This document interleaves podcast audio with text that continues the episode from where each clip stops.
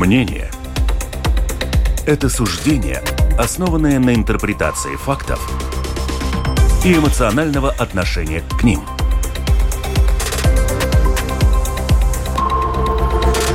Открытый разговор с Ольгой Князевой на Латвийском радио 4. Приветствую всех радиослушателей на волнах Латвийского радио 4. Как всегда, в это время у нас дискуссионная передача «Открытый разговор».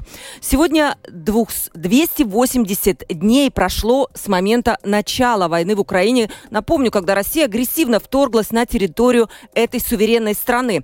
Украине все эти дни помогали всем миром, и Латвия по объему помощи, кстати, в отношении, конечно, к э, внутреннему валовому продукту, оказалась даже на первом месте среди стран ЕС. Около 1% от ВВП страны пошло на помощь Украине. Но, конечно, спустя это время объем пожертвований снизился. И это, кстати, подтвердил недавно мэр Риги Мартин Чистакис, который был у нас тоже на передаче «Открытый разговор». Он сказал, да, рижане устали, они готовы помогать, но немножко есть, чувствуется вот эта усталость, скепсис. И вот мы сегодня поговорим о том, как же противостоять вот этому скепсису и усталости латвийцев, да и европейцев, наверное, тоже. Кто у нас сегодня в гостях? Прекрасная команда, вот, которая просто идеально, я считаю, подходит под тему нашей передачи. Сергей Снегирев, инициатор отправки латвийской скорой в Украину и бизнесмен тоже. Сергей, приветствую. Организатор Твиттер-конвоя Рейнис Позднякс. Добрый день, Рейнис. Добрый день. И Владимир Бирюков, музыкальный журналист из Украины и инициатор сбора на Байрактар. Приветствую вас, Владимир. Вопросы, пожалуйста, как всегда, можете задавать по а, телефону а, WhatsApp 28040424. Еще раз напомню, 28040424. Пожалуйста, туда писать, а не звонить, потому что трубки мы все равно не возьмем. У микрофона Ольга Князева, продюсер выпуска Валентина Артеменко, оператор прямого эфира Том Шупейко. Вот, пожалуйста, уже нам пришли первые э, замечания. Спасибо вам большое за песню Океана Эльзы. Вот, меня всегда поддерживают их песни, мы сможем больше, чем для нас украинка из э, Латвии пишет. Да, спасибо большое за ваши уже хорошие, хорошие комментарии. Но мы начнем. Давайте вот у нас есть вот три человека, которые, в принципе, сами, вот по какой-то своей внутренней э, воле такой, по тому внутреннему желанию захотели помочь Украине, которая сегодня льется кровь. Латвийский предприниматель и волонтер Сергей Снегирев. Вот приехал буквально в четверг, как мне Сергей сказал, буквально перед началом передачи. Сергей, расскажи, вот что, что, что ты делал, почему ты вообще стал собирать вот эти деньги, пожертвования для скорой в Украине? Я думаю, что, э, может быть, государство было бы проще как-то вот это делать, чем частным лицам. Почему ты вообще это сделал? А, я первое, что я хочу сказать прямо в эфире, пожать руку Рейнису вот так вот очень горд сидеть. Пожалуй, я, я свидетель. Да. Так вот, э, что мы сделали? Мы, э, мы, это примерно 150 человек в Латвии, э, собрали деньги на машину скорой помощи, купили ее в Европе, довели до ума, оборудовали, забили под самую крышу гуманитаркой. Я сел за руль и приехал в город Изюм. Это Харьковская область, километров, наверное, 50 до текущей линии фронта отдали ее в Изюмскую больницу, которая разрушена, наверное, на треть, но тем не менее работает. И, слава богу, сейчас уже с, после освобождения Харьковской области работает э, в, здании больницы. До этого они три месяца провели в подвалах. То есть и операции, и больные, все лежало в подвалах. А, машину мы отдали, ей были ужасно рады, все это пригодится. Вообще, это 110-я машина от э, фонда «Паруса свободы», э, который... Это, украинцы его создали, так получилось, у него штаб-квартира в Амстердаме. Я с этим фондом э, и с ребятами из него знаком с марта, когда я погнал свою первую скорую в Украину. И ну вот с тех пор и работаем. Очень рад, что получилось именно э, собрать на латвийские деньги. Там от 10... Сколько удалось собрать, да? А, 150 человек пожертвовали примерно 12 тысяч евро, и еще 15 тысяч евро пожертвовали две компании. Э, дроны «Атлас», латвийский производитель дронов, очень крутая компания, и компания Coffee Address, она балтийская компания, которая занимается кофе, доставкой, обслуживанием, все такие. Да, про Атлас, э, если кому-то интересно, вот про Сергей только что сказал Атлас, пожалуйста, в четверг, в прошлый четверг в местном характере у меня была передача, моя передача «Местный характер», как раз про эту компанию Атлас Динамит и его, ее основателя Ивана Толчинского.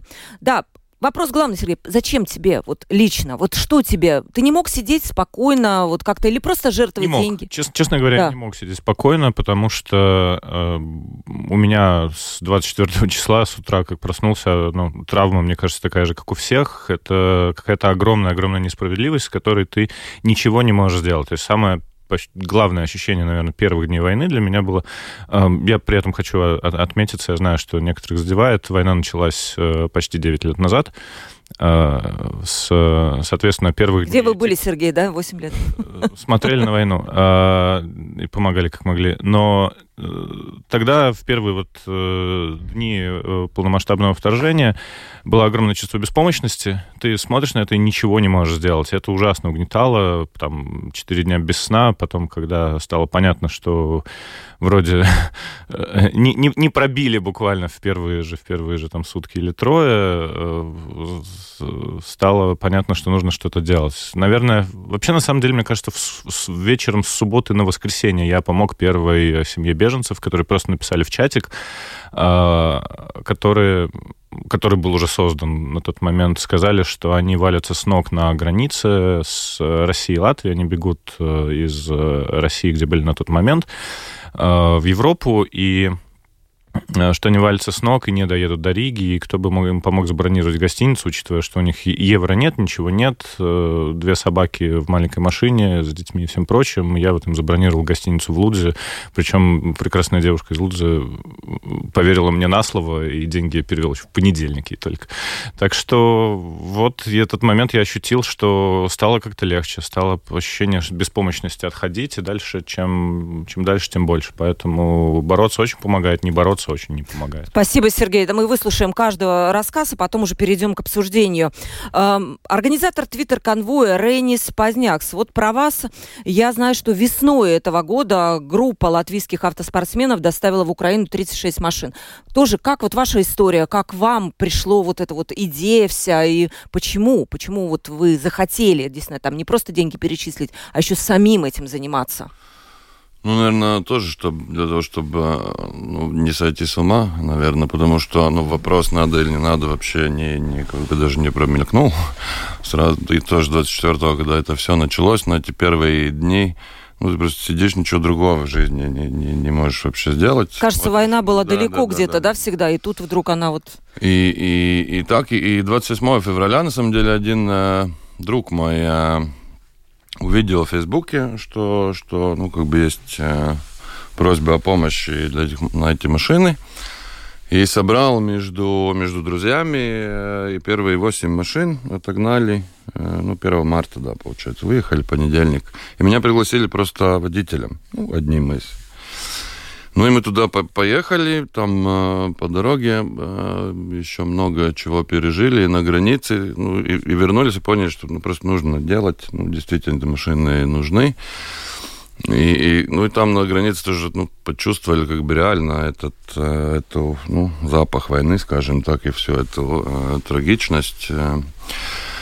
И вернулись, и тоже, ну, чуть повезло, что мы по дороге нас не довезли до Риги, а, а привезли, привезли в Якопилс, и там мы должны были пару часов ждать. И вот там мы как раз и начали сидеть, ну, отходить от этого, всех этих впечатлений, сидеть думать, что и как мы можем делать, каким там предпринимателям деньги спрашивать э, и так далее. Я просто, ну, поскольку не умею спрашивать денег, у людей написал в Твиттере, что ну вот мы 8 машин отвезли, но нужно еще. Опубликовал свой счет банковский. За, за что мне еще, наверное, придется ответить. Через СГД, Потом, да? да. Но просто от, мы понимали, что каждый час важен в тот момент особенно, и, и как бы там время на создавание каких-то организаций и так далее не было. И фактически я с утра а, опубликовал этот банковский счет. На следующий день мы сразу уже на еще 8 а, машин уехали. Я надеялся, что люди скинутся ну, там, на одну-две максимум, если повезет. Ну так вот, сейчас 923 машины. 920. момент, да, и в пятницу поедут там пять автобусов, два грузовика и, и, и еще. Кто дает эти деньги э, вот на вот эти все машины? Десятки тысяч людей. В основном э, все эти пожертвования ну, такие небольшие и средние. Ну, есть пара и, и таких, ну, крупных жертвователей, но ну, 80% все, как говорится, небольшие пожертвования. Из этих 900 машин половина примерно машин, которые люди жертвуют как машины, просто привозят, отдают. Ну и половину примерно мы покупаем, а, потому что, да, ну покупаем мы такие машины, которые действительно на передовой э, нужны, джипы, пикапы, там, бусы полноприводные, но как пожертвования забираем любые, потому что они нужны как бы, ну, не только на передовой, они нужны и везде. Тут ты патроны от большого склада до среднего можешь и на, и на гольфике отвезти, ну, как бы там... Вот. Это занимает все ваше время сейчас, да, я понимаю? Да, конечно. Сейчас, особо сейчас вообще, ну, мы уже стали такой, ну, как говорится, платформой. Мы, мы помогаем э, всем, кто... Ну, потому что очень многих э, знакомые Э, в Украине тоже воюют, и, и, и они сами там находят, покупают машины, мы помогаем им их доставить, там, оформить э, правильно. Сейчас э, очень большой, сейчас даже пришлось купить один небольшой грузовичок, чтобы просто смогли все э, генераторы, например, ну, загрузить, отвезти, потому что тоже очень много а, ну, беженцы из Украины жили в семье в Латвии, они вернулись в Украину, и теперь эта семья отправляет им генератор, ну, то есть десятками как бы этот поток. Э, так что да, работы много. Угу. Да, спасибо. Мы немножко дальше продолжим уже. И вот у нас еще один герой с Украины, что самое интересное, это Владимир Бирюков. Вы собирали средства на Байрактар. Да. Байрактар да. дорогой, 5 миллионов. Пять с половиной. Пять с половиной миллионов долларов, да? Угу. Долларов. В Латвии, я понимаю, не удалось вам собрать. Э, не совсем так. Получилось, что э, Россия объявила мобилизацию частичную, и надо было резко реагировать на это все. Вначале, конечно же, на Байрактару мы собирали в первые дни и приходили очень большие суммы, и э, это было прям эффект вау. То есть там очень скептически все относились. Полмиллиона там как-то очень быстро, а, да, да, собрали? Да, да, да. А потом, то есть эту сумму, миллион, нам удалось собрать за месяц. Но из-за того, что была объявлена частичная мобилизация, приняли решение как-то эти деньги быстро перенаправить, потому что собрать 5 миллионов это надо долгое время, а еще плюс пока Байрактар приедет, ну то есть непонятно, когда это будет. Вот, в итоге вместе с посольством Украины в Латвии, с э, вашим министром обороны и с украинским министром э, мы обговорили, поняли, что надо были дроны «Атлас», как раз, и, конечно же, джипы. Это все надо было отправить в одну из областей. Э, в итоге написали письмо всем людям, которые донатили, потому что никто, ну как, донатили на одно, в итоге собираются покупать другое, никто не отказался, все поддержали и все быстро закупили и отправили. Угу. Да. В Литве, я так понимаю, удалось собрать на Байрактар. Да, в Литве удалось Почему, собрать, как потому думаете? что потому что там, э, насколько мне известно, помогали инвесторы, фирмы и э, первые лица страны можно так даже сказать. А в Латвии собирал сам народ. Ну, то есть полностью, я не знаю, кто из каких фирм донатил деньги. Знаю, что были вот просто латыши, местные люди, которые кидали по 5 евро, по 10, по 50. Вот в этом, мне кажется, история. Вот, Владимир, а чем вы занимаетесь сейчас в Латвии, да, ваша цель? Вы на что-то еще собираете? А, сейчас я начал помогать ребятам с компании, это компания, которая просто организовалась с айтишников и менеджеров, называется Stopify. Э, в итоге мы думали, из-за того, что, правда, правда, вы сказали в самом начале, что сейчас люди устали донатить, и у кого-то нет средств, и надо было искать как-то путь к этому всему. В итоге была создана платформа, где ты, как вот на стриминговую платформу подписываешься там на YouTube или еще mm-hmm. что-то, каждый месяц карточки у тебя снимают 6 евро, и все. И ты можешь читать новости, серчить, помогать как-то с помощью этой платформы. И вот в итоге люди начали подписываться, и при том очень активно сейчас. А что То за новости? Новые... Там любые, да? Э, ну, сейчас идет трансформация этого всего, потому что я подключился. Вот, и я считаю, что надо делать вырезку главных новостей за месяц, то есть как чтобы был итог всего этого, чтобы можно было направить, то есть кто-то хочет э, донатить деньги на оружие, кто-то хочет на медицину, кто-то деткам хочет помогать, чтобы была такая возможность переключаться и понимать, на что именно ты хочешь хочешь пересылать. А все-таки почему Латвия? Почему это, вы? Это Объясню. Это я, во-первых, не должен выезжать из страны. Я да, вам как-то разрешили, да? А, объясню. У меня было включение на ТВ-3 на латышском телеканале в утреннем шоу, и началась бомбежка прямо возле дома. Упала ракета. А, я помню. Я поднял ноутбук, ничего не сказал, залез в ванную, э, сказал простите за задержку и продолжил дальше говорить. Ведущие немного опешили, они не поняли, что произошло. Говорят, что случилось? Я говорю, ну там за окнами ракеты летят. А, он говорит, а что в ванную? Я говорю, ну две стены, нет окон и нету плитки рядом. Ну то есть типа не травмирует, если прилетит по дому. Mm-hmm. Интервью завершилось, и просто у меня интернет начал разрываться соцсетями, начали писать латыши, начали рисовать карикатуры, э, наз... начали называть мемы, меня мемы парень, появились, парень, да? который живет в ванной, и э, очень часто потом э, латвийские журналисты говорили, можете в ванную залезть? Я говорю, что за фетиш какой-то начинается?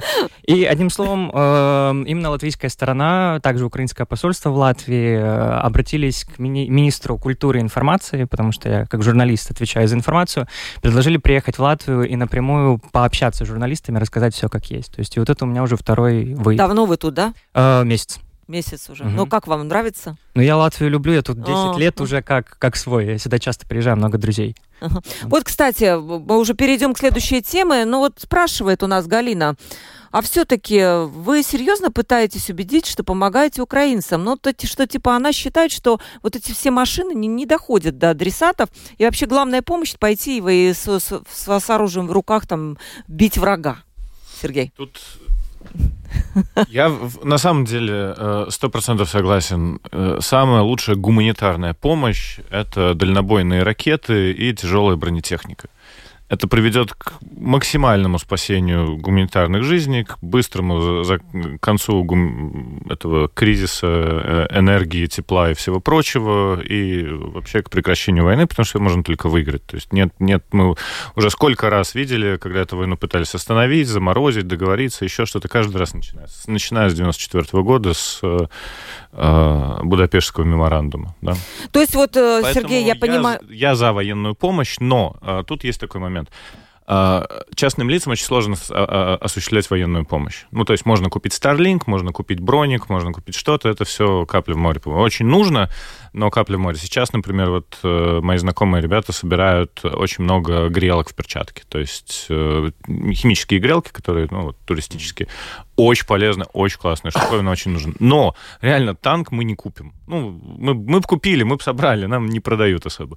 Поэтому государство должно заниматься военной помощью, а гуманитарную, цивильную помощь э, уже обеспечиваем э, мы, потому что мы это можем. Вот тысяча джипов ушла на фронт, прекрасно. 110 наших машин ушли в цивильные госпиталя, некоторые военные, у нас есть два направления прекрасно. Дроны купили, супер, мы все это делаем. Государство, пожалуйста, купите танки, давайте все это быстро закончим уже. Чем больше танков, тем быстрее закончим. Вот смотри, Сергей, э, вот Ренкевич буквально недавно сказал, нужно позволить Украине использовать оружие для ударов по России. То есть он призывает не бояться эскалации конфликта, и то есть э, дать Украине возможность закупить те то вооружение, которое позволит им бомбить инфраструктуру России на их территории.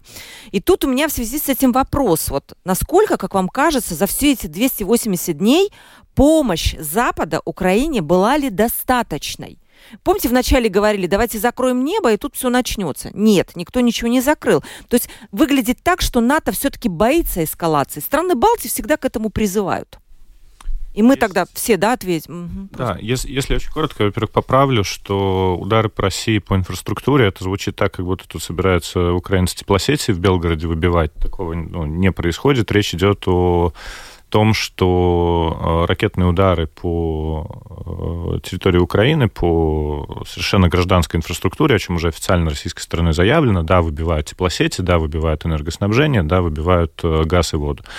А, что они наносятся сильно из глубины территории России. Туда нужно доставать. Нужно гарантировать, что российские войска получают по своим складам в тылу. Это заставляет их отодвигаться и уходить с территории Украины. Иначе Харьков — это 20 километров до границы с Россией. То есть оттуда можно, ну, если сильно натянуть, то можно из рогатки что-нибудь докинуть. То есть там реально близко. То есть это Харьков, это большой город. Собственно, ну, дальше там тоже идут города поменьше, там, но все еще тысячи людей живут прямо у границы. Поэтому, э, несомненно, такая помощь нужна, и она будет как долго мы до нее будем добираться, ну, не знаю. Я считаю, что Ренкевич — это такой пробный камушек, оценка мнения, проверка реакции, за, такая нога в дверь, то, что называется. За ним, я уверен, либо финны, либо чехи отметятся на этой теме. За ними уже заявят, скажем, там, э, Германия, за ними будет уже... То есть эскалация должна быть? Немножечко. Это происходит. И мы четко видим за все 9 месяцев, вот ребята могут, наверное, сто процентов согласиться. А, это как с гопниками. То есть чем жестче ты отвечаешь, тем меньше э, ответной реакции. Чем ты больше мямлишь и возишься, тем сильнее на тебя наезжает в обратную сторону. Мы это видели по зерновой сделке, мы это видели по теме, да мы сейчас взорвем вам Энергодар. А, мы это видели по теме, там, мы сейчас тут э, нанесем ядерный удар и так далее. Чем ты жестче отвечаешь, показываешь, что нет ничего, все, тема сливается, забывается. Все, уже никто ни про какую зерновую сделку, там, шантаж э, голодом и всем прочим давно уже забыли, ничего не происходит произошло. Там вначале там жаловались, там, ой-ой-ой, мы будем там поставлять только бронежилеты и каски, не дай бог, там, типа, хоть один патрон из Германии приедет, да, сегодня гаубицы работают, как бы уже сколько, и что, нанесли там удар по Германии? Не нанесли. И так далее. То есть, но, к сожалению, это реально понимают либо ребята из Восточной Европы, поляки, да.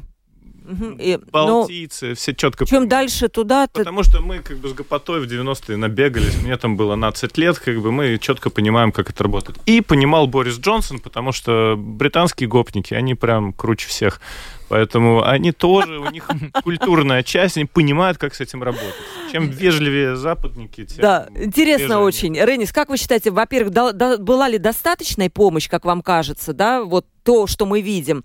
И второе, вот надо ли бояться эскалации? Потому что простые люди, я вам точно скажу, я читаю социальные сети, они боятся эскалации, они боятся ядерной какой-то войны, которая может последовать за этим. Вот как вы это видите?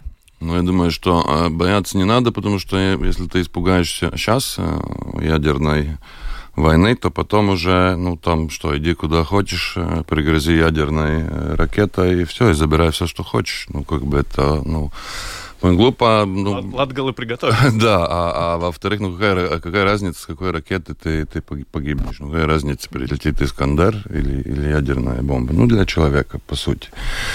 А, а, а что касается э, помощи Европы, ну, конечно, хотелось, э, хотелось э, больше и быстрее, но я думаю, что там есть и ну, такие объективные, объективные причины, почему она не настолько большая, как, может быть, нам хочется. Ну, во-первых, все, что ты отдаешь, ты как бы берешь от себя, э, и, и все-таки, ну, это, ну, ты делаешь себя как бы слабее, я думаю, это тоже немножко бояться.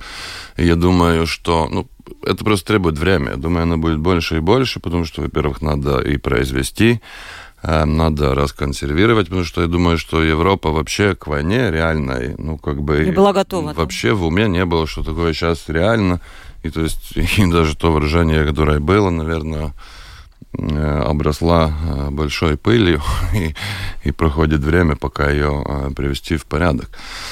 Так что ну, я хочу добавить до этого, что мы говорили о, о этой помощи, по-моему, огром... ну, как бы ключ, ну, скажем так, успеха укра... украинского сопротивления mm. именно в том, что народ пошел сопротивляться. Если бы этого не было, если была только армия, Э, то было бы все намного, намного хуже.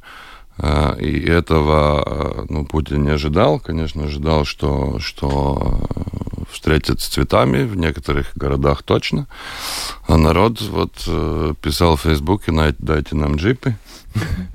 Забрали автоматы, то, что делаю очень правильно, ну, хотя бы тоже, может быть, рискованно, но открыть все как бы склады вооружения для всех, кто хочет, ну, практически, да. Это мог бы быть очень ну, таким рискованным шагом, но народ пошел, забрал оружие, э, попросил джипы и, и пошел воевать, и очень успешно пошел воевать. Э, так что это...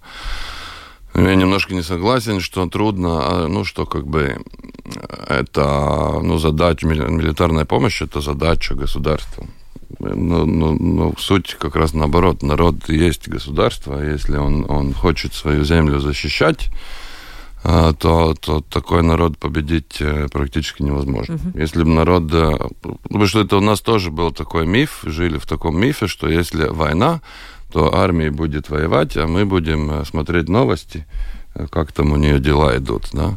Но, к сожалению, так не будет. Да? Если народ и у нас в случае чего не пойдет воевать, то ну, тоже будет все очень э, плохо, и это очень э, как бы для, для Запада. Поэтому первое время была такая тишина, что все смотрели, ну, как бы, что народ будет делать? Они хотят защищать или не хотят. Даже у нас э, там во второй, третьей неделе, потому что первой неделе там шло по 40 машин в неделю, ну, то есть ты бегаешь, бегаешь, бегаешь, устаешь, и потом, знаешь, ну, вот а они вообще, ну, если они не могут собрать там 500 тысяч э, людей, ну, значит, они, может, не, не, не так и хотят, ну, как бы защищаться, да, но, конечно, поняли, что, что э, хотят, и, и все продолжили.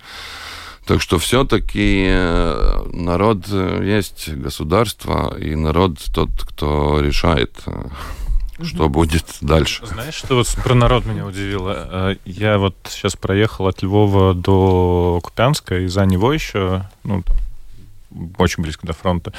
И украинцы очень удивляются, что им помогают. Они до сих пор такие, типа... Серьезно, это да? Правда. А, это они, правда. они уверены, что это их война, они четко понимают, как бы за что они воюют, почему они воюют. Так, у них все четко понятно.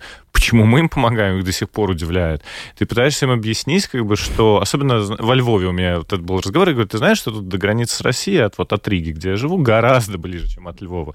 Такой, да, интересно. Я говорю, ты понимаешь, что я вот в начале марта сидел и разговаривал с тем, как вот, ну, вывозить э, ребенка, семью куда-нибудь э, там, в Испанию или подальше, потому что, когда я считал, в какие города может прилететь, ну, если бы вот это все там развернулось, нам, как Путин мечтал, то Рига там прям наверху списка. Да, угу. То есть а, ты понимаешь, что, ну, я как бы там, если бы вот вы не выстояли там эти там четыре буквально дня, то есть, то, ну, я бы где-нибудь там, возможно, с Джавелином под кустом бы уже сидел ближе к границе. Так что они этого не понимают. Для них мы очень далеко, и они поэтому так... Мне кажется, что вот у латышской части населения, вот, наверное, может быть, Ренис больше понимает, они больше проецируют э, Россию, вот, вот это повторение сценария на Латвию, чем кто-либо. Нет? Есть такое? Ну, Потому есть, что мне конечно. это говорили, у меня было какое-то интервью где-то в году 2015, уже после аннексии Крыма.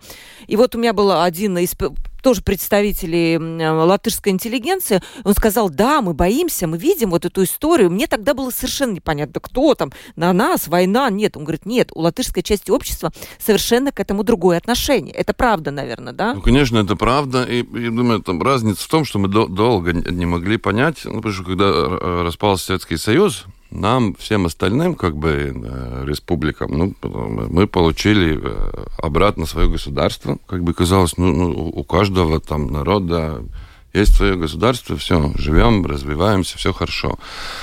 Но оказалось, что для России именно это они считают, что они потеряли полгосударства, что им отобрали. Да? То есть они видят, что все, Латвия, Литва, Эстония, Украина, Беларусь, все это была великая Россия, они половину потеряли, и уже они, ну, как бы это даже не перестали скрывать эти свои ощущения и, и, и как бы э, обязанность это все вернуть. Поэтому абсолютно четко понятно, что Украина это как бы первый, первый шаг. И если бы действительно там эти четыре дня не выстояли, то, я думаю, не, не, не очень бы долго нам э, надо было ждать, э, чтобы то же самое было у нас. Поэтому ну, понятно, что что Украина сейчас э, из-за нас отбивается. Да. Я понял, что вот именно выстоим 4 дня, объясню почему. Да. Я, э, первые два дня это был тотальный шок, ты не понимаешь, что как все летает над головой. Э, но я вышел на улицу, просто нес э, солдатам, которые были недалеко возле дома, э, сигареты, говорю как есть напрямую. Э, понимал, что пацаны там стоят, надо помочь, а я все время на интервьюшках. И когда я проходил по улице, я вижу, стоит полицейский, стоят э, какие-то пацаны, стоят ребята, которые без дома, бездомные, то есть, типа, и приносят бутылки, и полицейские подсказывают, как делать коктейли Молотова.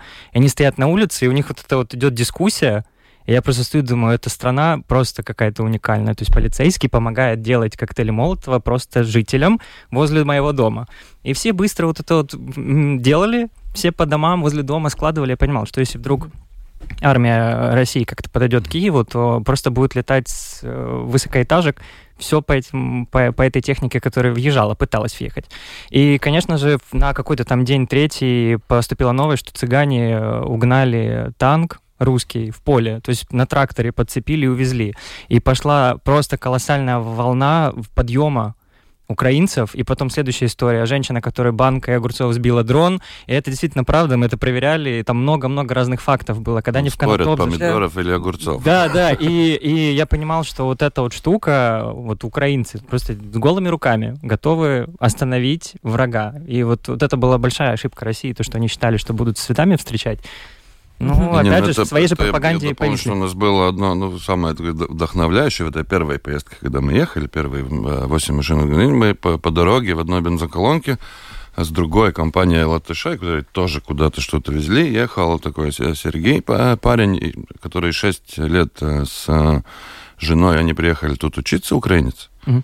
И жена, и ребенок 6 лет тут жили, и вот там пятый день войны он с рюкзачком Э, не зная, ну, именно куда, что, как он э, попадет, все, едет э, защищать Родину. Так и он, да, с нами там, да, на одной из этих наших машин до Киева да, доехал, и там потом присылал, как он спасает людей. Но вот это, что человек, и никто его не заставлял, не просил, это его, как бы, собственное uh-huh. чувство обязанности. Я говорю, просто рюкзачок и да, вот мы защищать. поговорим о том, как вот этот скепсис, все-таки он есть, да, ну, и, вот я видела Владимира тоже интервью, что все устали от войны, а вообще украинцы, они, наверное, научились как-то воспринимать ее как что-то уже привычное, да, ну, никто уже... там не шарахается, да, ну, конечно, не шарахаются, но не так сильно, как в начале, но все-таки вот тот вопрос, на который ребята уже ответили, а вы нет, как, и мне, почему интересно, мне важно ваше мнение внутри Украины, вы считаете эту помощь достаточной, которую сейчас сейчас Украина получает?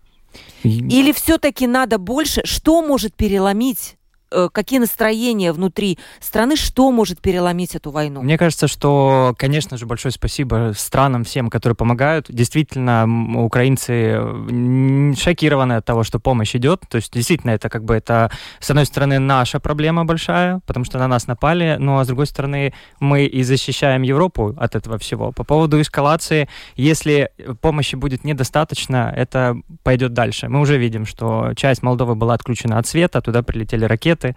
По Польше тоже сейчас есть вопрос, когда погибло двое людей, там до конца не могут разобраться, чьи, что это прилетело, с какой стороны.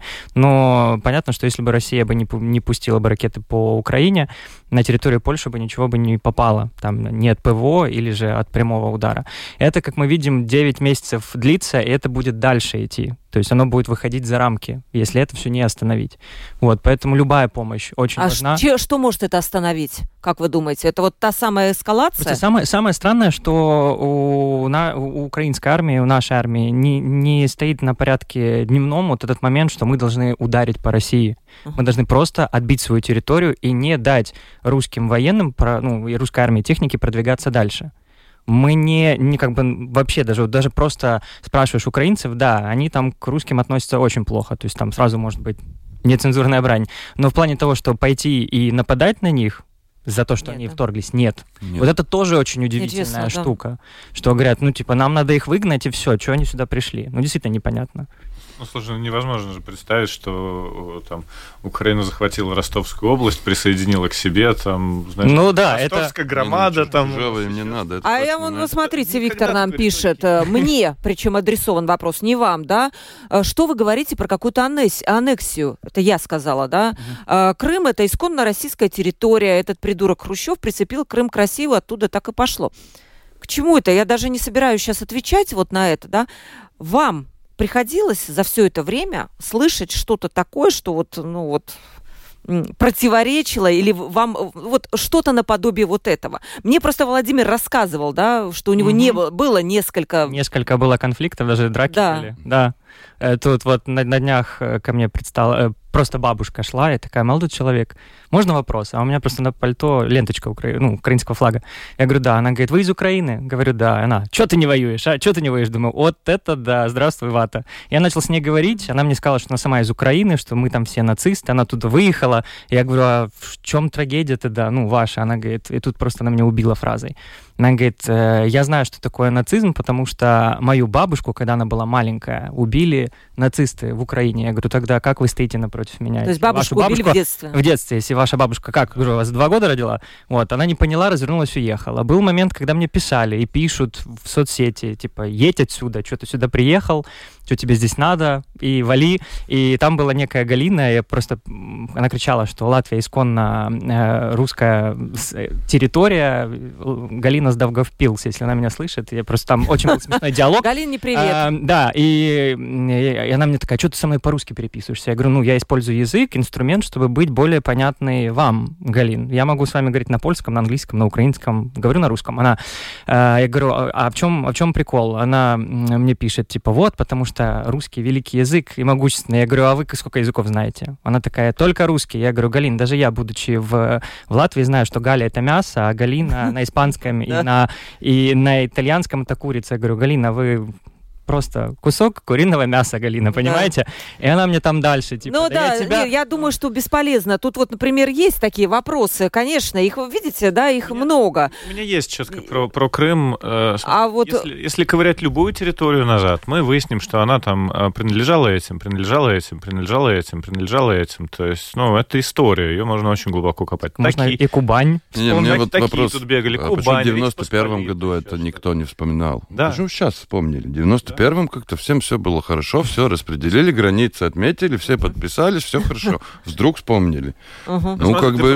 Ты продал кому-нибудь квартиру, подписали договор, все записано. Раз хозяин лет 20 спустя прибегает и говорит, слушай, а я здесь вырос, папа мой вырос, э, дед мой вырос, как бы, эта комната моя и, и садится там, и ставит охрану. И вещички разложил, да. вещички разложил, а потом начинается это, там, соседние примерно. Ну. Мне, понимаете, мне даже... последняя точка, вы не договорились, все были счастливы. Все... Понимаешь, Любое... Сереж, мне не хочется даже сейчас вот выяснять, чей был Крым или это. Откуда? Вот это. Богатая страна. Не, ну потому что если посмотреть Откуда? телевизор, два часа мы да. тоже Пропаганда. Будем... Я просто, я просто вот это, вот это вот там до 8 лет всего происходящего, ты клацаешь каналы, ну, как и у вас, у нас тоже были русские каналы, э, клацаешь, и там все, Украина, Украина, переключаешь Украину, думаю, у вас своих проблем нет?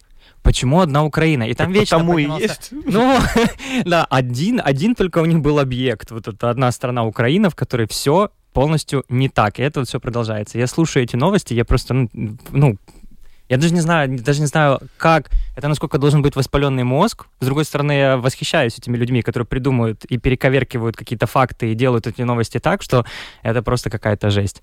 Вот. И э, четко вот у украинцев есть такая штука, это юмор, что меня тоже очень удивляет во время войны. Когда нам сказали про ядерный удар, все начали шутить про гору Щековица. У нас есть э, гора, ее еще называют Лысой горой, потому что Булгаков писал там частично про эту гору. Э, предлагали устроить типа всеукраинскую оргию. Это было очень смешно. И и на русских телеканалах там просто пошел какой-то трэш. Все, все начали пропагандисты говорить, в смысле, мы им угрожаем ядерным ударом, а они нам говорят, что они выйдут заниматься любовью все на улицу, понимаете, в последний день своей жизни. Как так? Вот. А, ну, вообще, вот в плане этого украинцы вот молодцы. У нас юмор, юмор, юмор, ну, ну, юмор. Реально, есть слово «незламные», да, то есть, ну, вот, если описывать Украину одним словом, ну, вот реально незламность. Да. Есть, вот... Ну, вот, вот, вот, вот пишут, что вспомнили потому, что украинцы в 2014 году запретили запретили русский язык и стали бомбить города Донбасса. Таких у нас три... Не, погодите, таких у нас несколько сообщений. Илмар пишет, но пишет очень интеллигентно, в отличие от предыдущего нашего слушателя. Помогите разобраться, почему о войне заговорили только с 24 февраля 2022 года. Вы молчали все 8 лет, когда боевики киевского режима начали уничтожать население Донбасса. Вы так, потеряла где там вот сейчас Илмара, да. Ответить, что, что Вы ничего армия не знали? Там 8 лет делала, вот тогда можно и отвечать ну, это на же, это. это. Смотрите, это, это, это дискуссия по кругу. Те, кто хотят разобраться, эти ответы все, все. даны. У нас была передача даже очень, отдельно на эту очень, тему. Очень, очень четко понятно, в том числе включая интервью лично Гиркина Стрелкова, который лично рассказал, как, э, собственно, создавались э, ДНР и ЛНР, как не получилось создать Одесскую народную, Херс... Э, Херсонскую народную и Харьковскую народную. Харьковская народная республика просчитала дней пять, Потом как-то харьковчане что-то не, не это самое э, не приняли эту идею, и республика как-то слилась, да, а поскольку туда не зашли ни, ни в каком виде российские граждане, чтобы это все дошевелить так, как у них получилось на Донбассе, то, э, собственно, и не создалось. В Харькове, вот сейчас рассказываю, в Харькове, знаешь, что удивляет? Есть закон о рекламе. Точно такой же, как в Латвии, Украине. Все вывески только на украинском языке. Правда, есть такой закон. Нифига, ни одной вывески в Харькове на украинском языке нет. Ну, вернее, не ни одной, есть какие-то. Но вот едешь, стройматериалы написано по-русски. Знаешь, как легко отличить букву «ы», она только в русском языке есть, в украинском нет. Стройматериалы написано, автозапчасти, да, а не частыны, да. Mm-hmm. То есть э, там все что угодно, кондиционеры, там вот любая реклама, она на русском языке, продажа квартир, там еще что-то, все на русском языке, то есть и, и разговаривают люди на русском языке, и все волонтеры самые такие, ну крутые, которые еще из-за линии фронта людей эвакуировали, лежачих больных э, все лето, так э, и они все говорят на русском, это их родной язык. Ну, в Киеве у нас... много говорят на русском. Я хочу, ну, кстати, у меня тоже очень много как бы друзей э, из Харькова, и, ну, это не секрет, что это абсолютно русскоязычный город. И у них, на самом деле, это ощущение сейчас, ну, злости еще намного больше. Из-за Почему, того, да?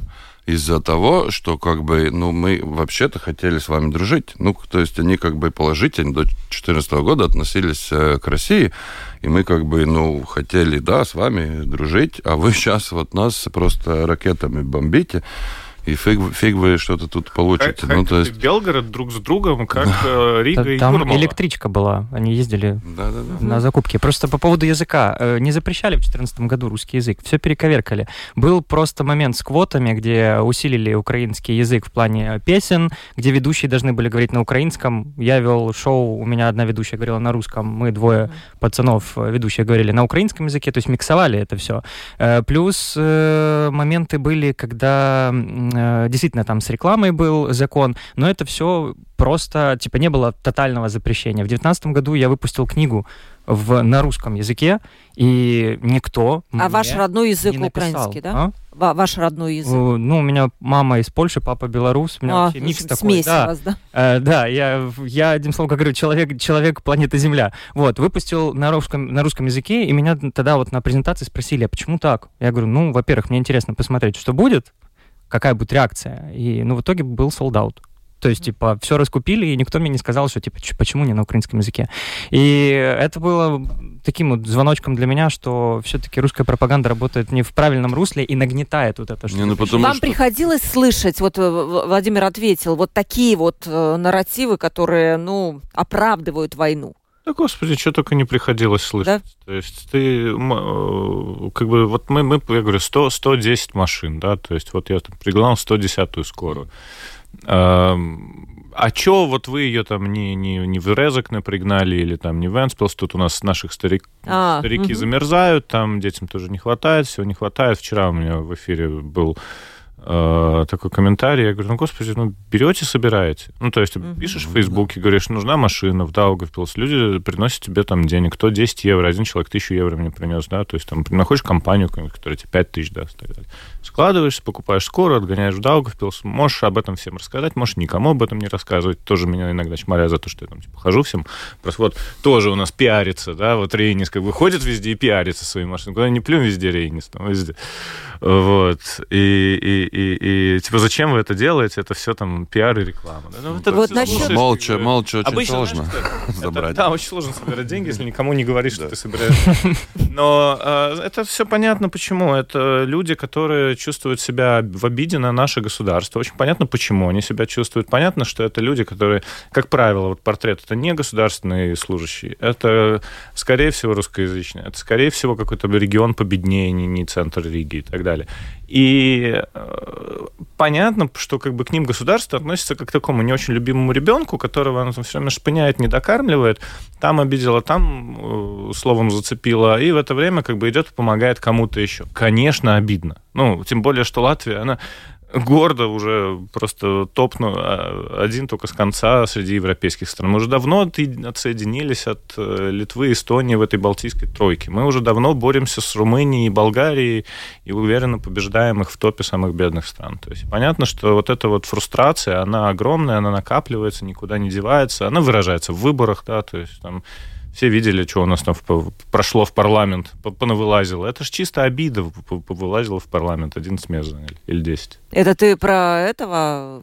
Про стабилитаты, конечно. Да. Ну да, да, да. Ладно, это, это а то мы сейчас скатимся. Нет, почему? Эти комментарии я очень понимаю, откуда они, потому что мне самому очень часто обидно, когда там государство ко мне как-то там относится, при том, что уж там я-то там, не знаю, там тех же налогов заплатил как бы значительно побольше очень многих. И поэтому ты на это смотришь, да, обидно, но я как-то с этим могу бороться, а кто-то эту обиду вот так выплескивает. Я поэтому не сильно на это все не, не реагируешь и, просто, и, да? Если у меня есть энергия, чтобы потратить на эту дискуссию, я могу потратить. Или если я вижу, что человек переубеждаем. Если я вижу, что это просто ну, фрустрация, с ней нечего поделать, я эту энергию найду, куда потратить и с полезными. Среди латышской аудитории, я понимаю, вот такого меньше, да?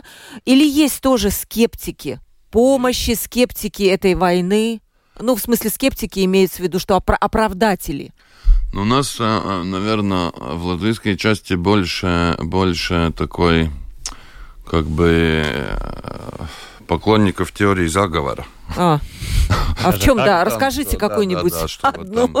Что у нас мало... Знаю, а, там плохие американцы, там и мы отдались американцам, и американцы там всеми манипулируют, заставляют, там втягивают войну. И там сейчас вот американцы подставляют Украину, потом нас будут подставлять. Ну, то есть такого такого типа больше, наверное. Но есть и тоже, да, те же самые, где вы были 8 лет. И, есть и такие, да? Конечно, Потому что я в основном да. это слышу от русскоязычных. Как-то латышская публика, она более, ну, немножко в другую сторону. Но есть, все равно есть. Но да, я говорю, они более, более такие теории заговора любят. великого, да. Каждый пытается найти какое-то оправдание этому всему, вот, вот и все. Каждый типа верит в свою, в свою какую-то историю. Вот некоторые слушатели пишут, ну вот а зачем снабжать, помогать Европе, э, Украине оружием, ведь это только разворачивает этот конфликт. А как, типа сидеть, сложить ну, руки а и вот, заходите? Я вот думаю, да, слушатели. если человека будут бить, он, он что будет? Разворачивать конфликт и защищаться да. или, или, или вот тоже потерпеть? Пишет, а не, не лучше ли понять, вот кто прав, кто виноват, только история рассудит судит, кто прав, кто виноват. Да-да. А, я предлагаю вот все эти рассуждения перенести куда-нибудь в 39 не, просто... ближе в 41 год. Да? То есть вот сидите вы такие, типа, 22 июня, э, Москва, и сидишь ты такой где-нибудь э, да. каком-нибудь там Тверской, и такой, типа, слушайте, зачем вот это все сопротивление? Это только затягивает конфликт. Не, не, ну, да, то, что мы говорили, что пусть люди присылают адрес, мы пойдем к ним в квартиру, выселим и скажем, что история, история все рассудит. Да? А сопротивление а будет сопротивление, только затягивать конфликт. Да, конфликт. Слушайте, ребят, осталось две минуты буквально. Вот последний вопрос. Все-таки, э, вот мы все-таки видим, что немножко снизился вот этот вот градус сочувствия, что ли, назовем его правильно. Как его повысить, возможно, как мотивировать людей? Конечно, своим примером. Я вам безумно благодарна, что вы сегодня пришли ко мне в студию и рассказали о своих, о своих примерах. Но все-таки, как вы считаете, Сергей, начнем с вас и тогда по кругу. Э, градус действительно снизился. Мы сейчас заезжали через границу, и там, где до этого стояло 6 э, километров грузовиков, э, сейчас стоит, ну, может быть, там несколько десятков машин, э, то есть это правда. А как э, рассказывать? Лучше, лучше вообще компанию, как бы это ну, страшно и смешно одновременно не звучало, а, это делает Россия. То есть удары по гражданской инфраструктуре всколыхнули и Запад, потому что для них это очевидный терроризм, его очень легко примерить на себя. А, всколыхнула и Украину, в которой немножко было уже подуспокоились кое-какие во Львове. Так что мы, мы смеемся, но как бы чем, чем хуже, тем лучше и быстрее переможем. Коротко очень, э, Рейнис, да, у нас буквально чуть-чуть осталось. Очень попытаюсь. Коротко. Нам, нам надо меняться просто так же, как и поменялись мы украинцы, потому что когда я был первый раз там э, в мае, это был такой ура-патриотизм, голой грудью на танке. И сейчас мы были в сентябре, это очень, ну, так приятно удивило, как там все стало продуманно, методично, уверенно, идут вперед, не сомневаясь в победе, и нам надо переключиться тоже из такого «ура, будем помогать всем» на, на продуманно, методично, систематично, и так и до победы дойдем. И очень коротко тоже, Владимир. Да, главное не уходить с первых, э, первых строчек новостей. Вот в этом и моя задача почему я приехал в Латвию, информировать, рассказывать, да, мы все устали, понятное дело, но нельзя вот про этот большой, не то что конфликт, про это большое горе забывать. Про это надо говорить и просто-напросто, вот, как была пропаганда со стороны России, когда они все время нагнетали и рассказывали, так и мы, украинцы, должны это делать, и спасибо вам за помощь. Спасибо большое. У нас просто катастрофически нет времени. Я думаю, мы обязательно вернемся к этой теме. Конечно, тема не самая приятная. Хотелось бы вообще ее закрыть, да, когда-то, чтобы это уже закрылось, и мы только об этом вспоминали, и там какие-то годовщины там отмечали. Но, к сожалению, пока война продолжается, 280-й день войны, напомню, я представлю своих гостей. Сергей Снегирев, инициатор отправки латвийской скорой в Украину. Сергей, спасибо вам за то, что пришли к нам в студию. Организатор твиттер-конвоя Ренис Поздняк. Спасибо, Ренис, огромное за вашу гражданскую позицию, за то, что пришли к нам в студию. И Владимир Бирюков, музыкальный журналист из Украины, инициатор сбора на Байрактар. Спасибо, Спасибо. большое, Владимир. Завтра мы как раз у нас будет экономическая тема. А, у микрофона была Ольга Князева, продюсер выпуска Валентина Артеменко, оператор прямого эфира Том Шупейко. Завтра в 12.10 приглашаю вас на экономический разговор. Всем пока. Мнение – это суждение, основанное на интерпретации фактов и эмоционального отношения к ним.